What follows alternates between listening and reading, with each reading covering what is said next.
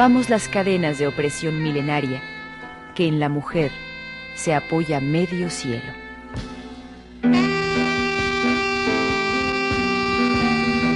La causa de las mujeres.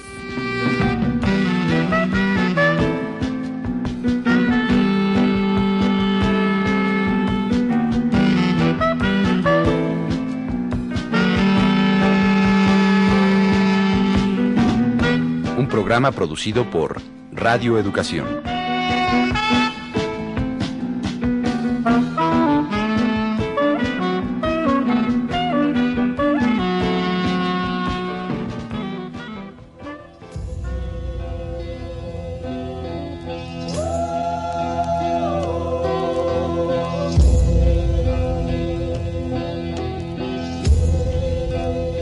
Pensamiento mágico.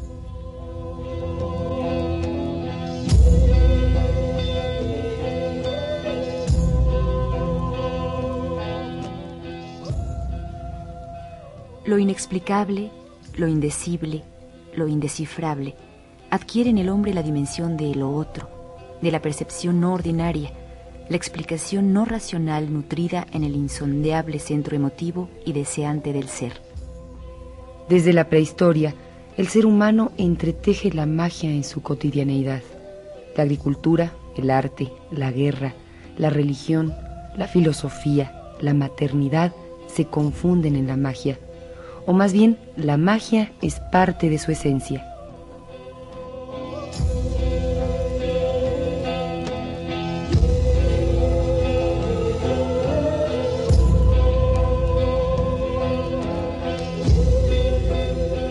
¿Qué es el pensamiento mágico?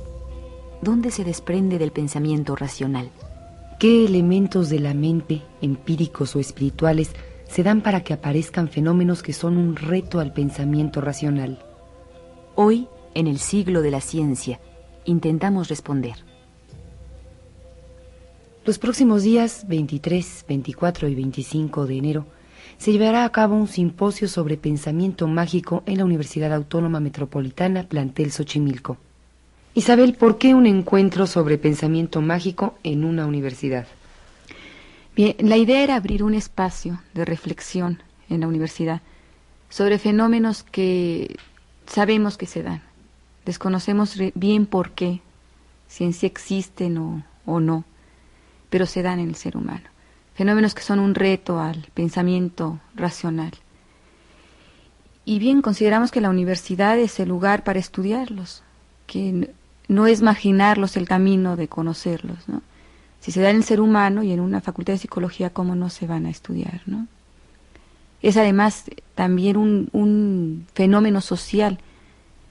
El joven, el estudiante, frecuentemente se aproxima a nosotros en búsqueda de información y, no tiene dónde acudir en su universidad. Y puede recurrir a muchos lugares donde, pues desde engañarlo, desde meterlo a grupos que lo pueden perjudicar, hasta donde se le puede hacer una manipulación ideológica. Y yo creo que si se conoce en la universidad lo que existe de investigaciones científicas serias, y se estudia además qué pasa en la mente, los psicólogos, los psicoanalistas, los médicos, y podremos intentar encontrar una respuesta. Ustedes acaban de escuchar a Isabel Haidar y también están con nosotras Lore Aresti y Silvia Emer, organizadoras de este simposio.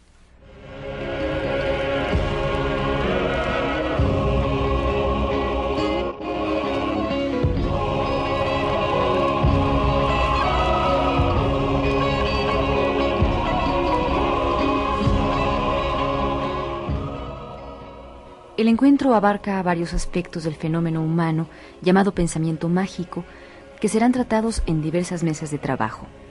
Perspectivas sobre el pensamiento mágico. La curación y la magia. Diferentes concepciones del hombre. Arte y pensamiento mágico. Y la mesa que nos ocupará particularmente en nuestro programa de hoy. La magia y la mujer. Aquí en el programa dice que el lunes 23 va a versar sobre la mujer y la magia. ¿Qué nos puedes decir sobre eso? Sí, bueno, las organizadoras del programa somos mujeres. Y esto pienso yo que no es casual. Creo que la mujer tiene, tenemos una mayor aceptación de estos fenómenos. Se nos ha acusado mucho de tener más intuición. Quizás sí sea, ¿no? Yo personalmente creo que sí, que tenemos una mayor sensibilidad, facilitación, aceptar por un lado que existen estos fenómenos, o, al menos abrirnos a pensar si existen, y quizá también eh, a tenerlos con más frecuencia en nosotras, a que suceda con más frecuencia en nosotros. Y, revisar también por otro lado en esta mesa lo que ha significado de ideológico el ponernos esas etiquetas. La mujer es bruja, la mujer es maga, es mágica, y esto darnos también así como un, un marginarnos también, ¿no? Darnos otro terreno que no es muy serio, que donde pasa algo, pero entonces, repito, es como estudiar, como revisar las dos cosas. Si es cierto que se da más en la mujer, o si ha sido puramente una cosa ideológica de, de sometimiento, de marginación.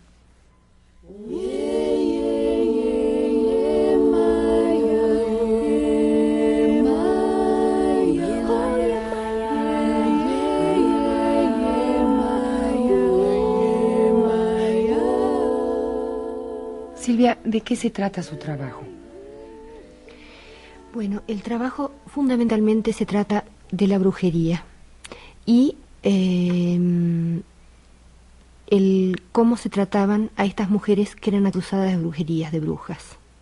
Y tratamos de explicar el por qué, sobre todo, se acusaba a la mujer de bruja y el tratamiento que se le daba, que en general era bastante sádico y llevaba a la muerte. Mira, más que ser un trabajo que estemos interesados en entender o analizar la, a la bruja en sí, existe la brujería, no existe, etcétera, lo que nos interesaría es hacer un análisis del fenómeno de la persecución de las brujas en tanto mujeres. De hecho, el trabajo se llama la brujería, interrogante, sabiduría, expiación o culpa. Y pensamos que alrededor de estos tres fenómenos se desarrolla toda la profunda violencia ejercida contra las mujeres, comillas llamadas brujas. Y bueno, ¿quiénes, ¿quiénes eran las brujas? Bueno, paradójicamente las brujas eran cualquier mujer acusada de bruja. O sea, no tenía que tener ninguna característica especial. Podía ser vieja, joven, rica, pobre.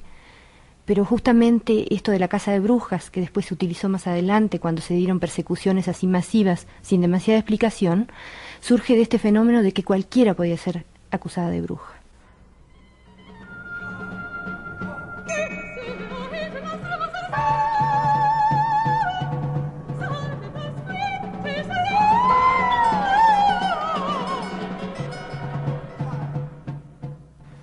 Sea, entonces la brujería se definiría no tanto de desde la mujer que se dice a sí misma bruja, sino desde la acusación social de que ella es una bruja. ¿Por qué es una bruja?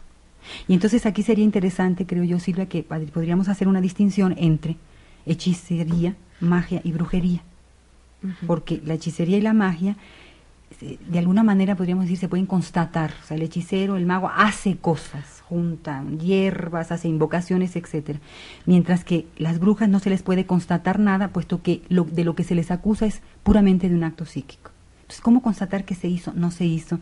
Si lo tienen, no lo tienen ese poder, si nada más es una acusación de algo fundamentalmente subjetivo. Y entonces en ese sentido entraban todas las mujeres. Concretamente, ¿de qué se les acusaba? Bueno, había varias acusaciones, pero sobre todo era de producir el mal y de reunirse en los llamados aquelarres y de eh, realizar orgías entre ellas, de volar, etcétera, ¿no? Pero fundamentalmente relacionado a la sexualidad y al mal. ¿Y cuáles eran los métodos para obtener las confesiones? Bueno, eh, en general se las torturaba, se las torturaba brutalmente y entonces se obtenía la, confesión. Pero otro de los fenómenos que nos interesa es cuando no se las tortura, ¿por qué ellas aceptan ser brujas?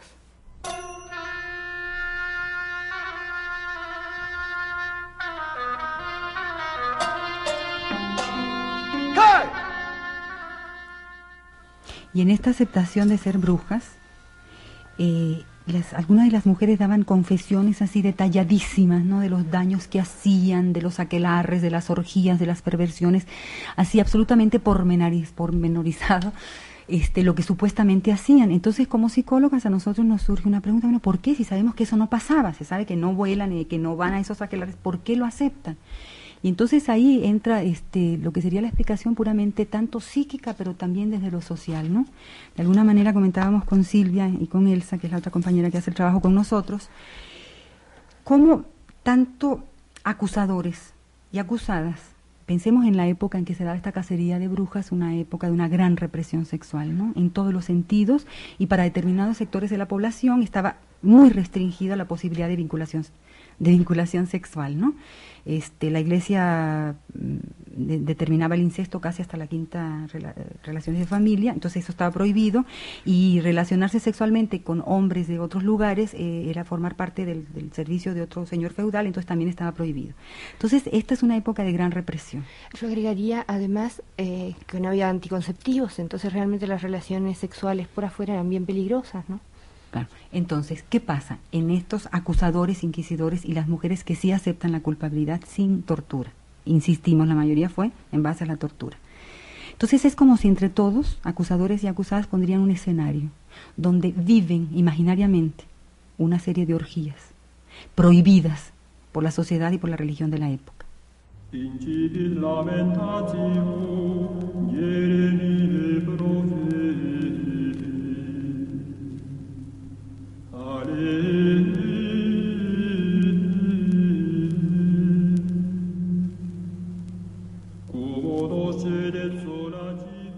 Y en este sentido las brujas eran de gran utilidad porque se pone en ellas todas las pulsiones, todas las prohibiciones, todos los deseos prohibidos, reprimidos, se pone en ellas, ¿sí? Desde este lado la población se lava las manos, y entonces ellas son socialmente útiles. De hecho, las persecuciones se dan cada X tiempo, entonces como que la población vuelve a la calma. Es una especie de catarsis. Es una especie de catarsis y ellas son los archivos expiatorios. Además, estas grandes cacerías de brujas se dan en épocas de gran descontrol social, épocas de cambio, épocas de crisis, donde ya no queda muy claro ¿no? cuáles son los encuadres y los patrones establecidos. Entonces ellas son fundamentalmente, una gran cantidad de estas mujeres son chivos expiatorios de una situación de conflicto. Yo agregaría una cosa a esto, que justamente los textos más pornográficos que se han escrito en la época eran de los inquisidores, y donde justamente entre las confesiones y las preguntas se podía realmente como canalizar así eh, un gran, gran monto de sexualidad prohibida. ¿no? Háblenos de los castigos que se les daban a las brujas. Bueno, además de las torturas, que eran realmente muy crueles, eh, después se las llevaba a la, hoguera. Ahora, eh, no solamente se las quemaba, sino se las quemaba con leña verde, o sea que se tardaba bastante tiempo en morir. Pensamos que este castigo tiene que ver con una, no solamente con un gran monto de sadismo, sino además con la purificación de estos pecados sociales, entre comillas. Ahora, es interesante señalar cuando circunstancialmente algún hombre era acusado de, brujo, que eran muy pocos, este, se le ahorcaba. Y cuando alguna de las brujas recibía así como la magnanimidad del señor feudal o de la población de la época, entonces se le ahorcaba antes de quemarla. O sea, el quemarlas era así como llevar al extremo el sadismo en contra de la mujer. Y es en ese sentido que a nosotros nos interesó el trabajo. ¿Por qué la mujer?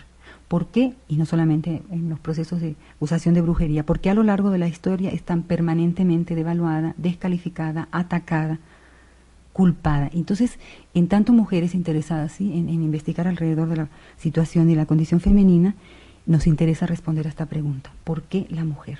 ¿Por qué siempre bruja? Ya que tocas este, este punto, ¿esa persecución se ha terminado o qué formas ha tomado en la actualidad? Yo creo que todas tenemos claro que no se ha terminado, no, no, no se remite a acusaciones que hoy científicamente no tienen validez como el, de ser brujas, ¿no? Aunque inclusive, me parece importante señalar que inclusive en Alemania en 1951-52 hay una mujer que levanta un, un proceso legal porque es acusada de bruja, entonces ella demanda este, a, los vecinos por difamación. O sea que aún hoy en día se les sigue acusando a las mujeres de brujas.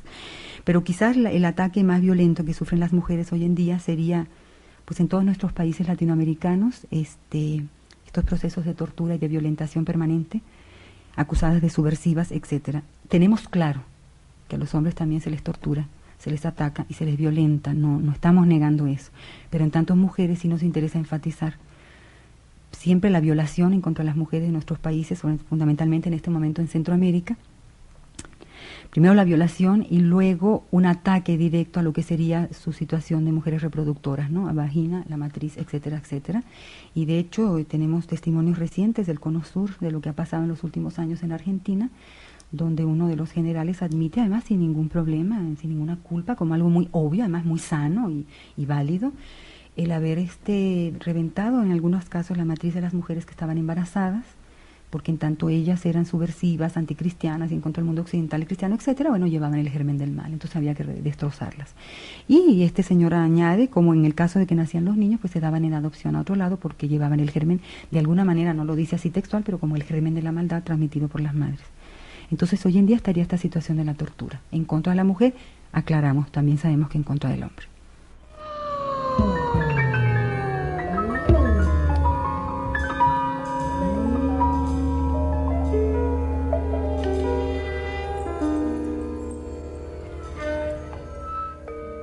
En esta mesa de la mujer y la magia, ¿qué otros temas aparte de la brujería se van a tratar? Mira, es eh, fundamentalmente dedicado a la mujer, ¿no? Entonces nuestro trabajo, sería, nuestro trabajo sería así como más general, más abstracto. Luego está el trabajo de Silvia Ortiz Echaniz, una doctora en antropología que lleva bastante tiempo investigando un trabajo, una investigación directa de campo sobre la relación médico-paciente en el espiritualismo trinitario mariano, que parece que es una de las sectas espiritualistas que tiene mayor cantidad de seguidores en, en México. Ella sería otra de las ponentes y la doctora Noemi Quesada, que también va a trabajar, va a presentar algo sobre su investigación de campo alrededor de problemas y de situaciones de la mujer, ¿no? de magia, etcétera, de la mujer. Y además de estas mesas redondas, ¿qué otras actividades va a haber en este simposio? Bueno, va, va la discusión alrededor de las distintas perspectivas sobre el pensamiento mágico, la curación y la magia, los rituales y la magia. Y en una de las mesas que a mí me parece más interesante se va a tratar sobre las distintas concepciones, podríamos llamar místicas, que hay alrededor del hombre, ¿no? Ya a entrar sacerdotes, antropólogos, filósofos, médicos, etcétera, etcétera. Y de hecho el último día eh, va a estar presente algunas gentes que supuestamente manejan situaciones de telepatía y un danzante ritual que estamos tratando de ver si va con todas unas cosas así como muy mágicas alrededor de su danza mística, ritualística. ¿no?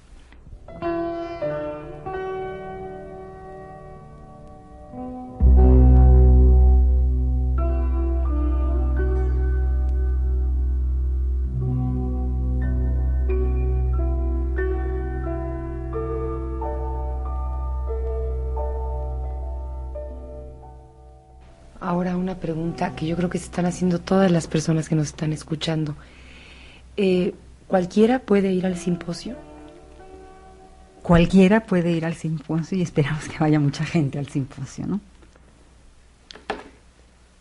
La pregunta, la duda más bien que surge después de escucharlas a ustedes es, ¿cómo es posible que las mujeres seamos tan débiles y tan dependientes?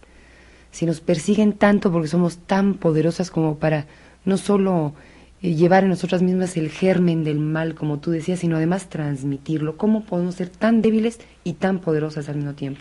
Mira, nosotros pensamos que en la mujer se da una situación muy paradójica y que ha estado así como, a pesar de ser tan obvia como oculta durante tantos siglos, ¿no? Es físicamente débil en cuanto a su tamaño, su estructura de ósea, muscular, etcétera, etcétera. Algún día podríamos discutir por qué, ¿no? Pero, en fin. Pero paradójicamente, en esta estructura física débil, es a la vez un sujeto de un gran poder. ¿Por qué? Porque es el sujeto que da, transmite la vida y la mantiene.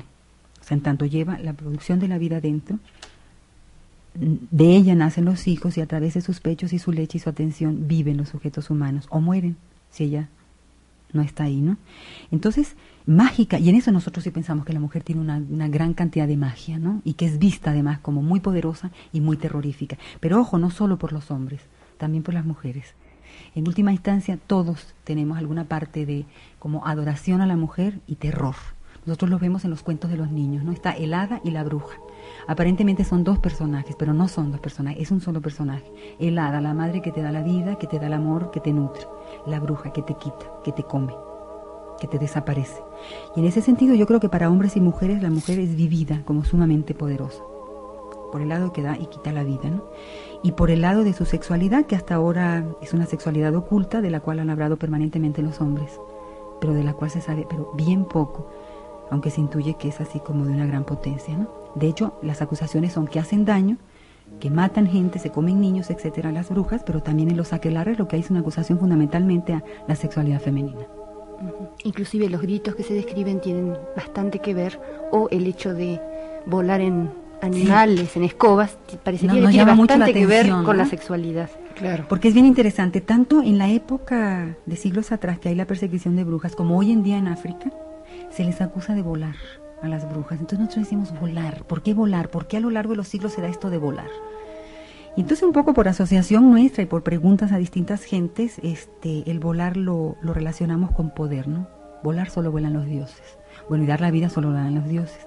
Pero también asociamos el volar con la sexualidad, con la masturbación y con el goce. Y con el orgasmo. Y con el orgasmo, ¿no? Como una situación de volar. Y entonces pensamos que eso sería la explicación de por qué a lo largo de los siglos, en distintas sociedades y momentos históricos, siempre se dice las brujas vuelan y se reúnen juntas en una orgía.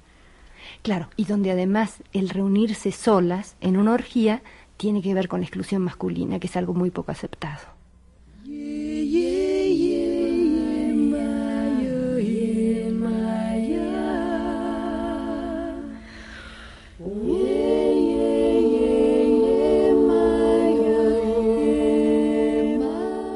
Pues agradecemos aquí la presencia de Lore Aresti, Silvia Emer y Isabel Haidar, organizadoras, algunas de las organizadoras de este simposio que se llama Pensamiento Mágico, que va a celebrarse los días 23, 24 y 25 de enero de 1984 en la Universidad Autónoma Metropolitana.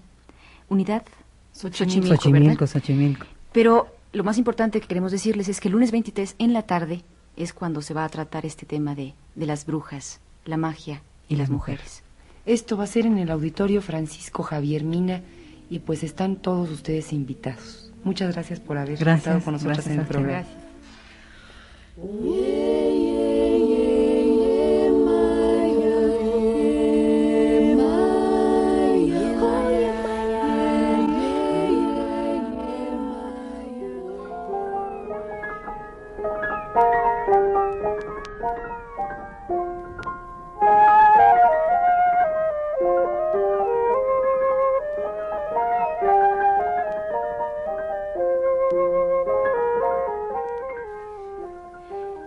Queremos invitarlos, aprovechando este espacio, al foro sobre la mujer que se va a celebrar en el auditorio de la Facultad de Psicología de la UNAM, organizado por GAMU, Grupo Autónomo de Mujeres Universitarias, del 23 al 27 de enero, de 10 a 1 y de 5 a 7 de la tarde. Muchas gracias.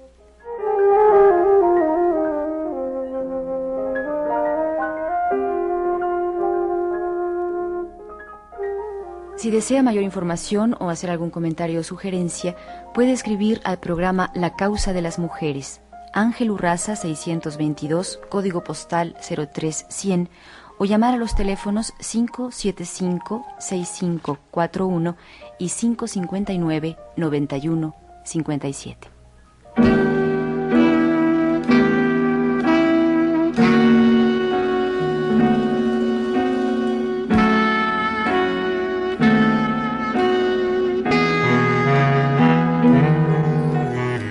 Rompamos las cadenas de opresión milenaria, que en la mujer se apoya medio cielo.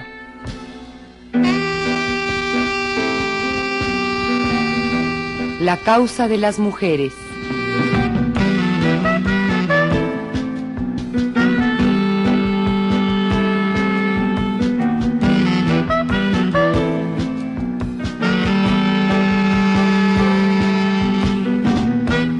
Programa producido por Radio Educación.